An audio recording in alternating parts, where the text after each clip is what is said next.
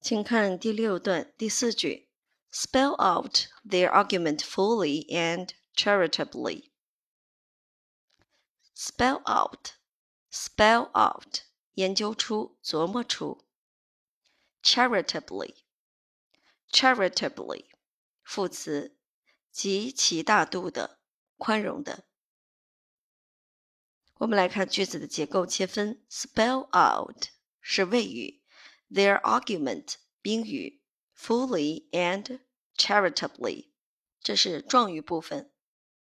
这句话的意思是毫无遗漏且极其大度的仔细琢磨他们的论据。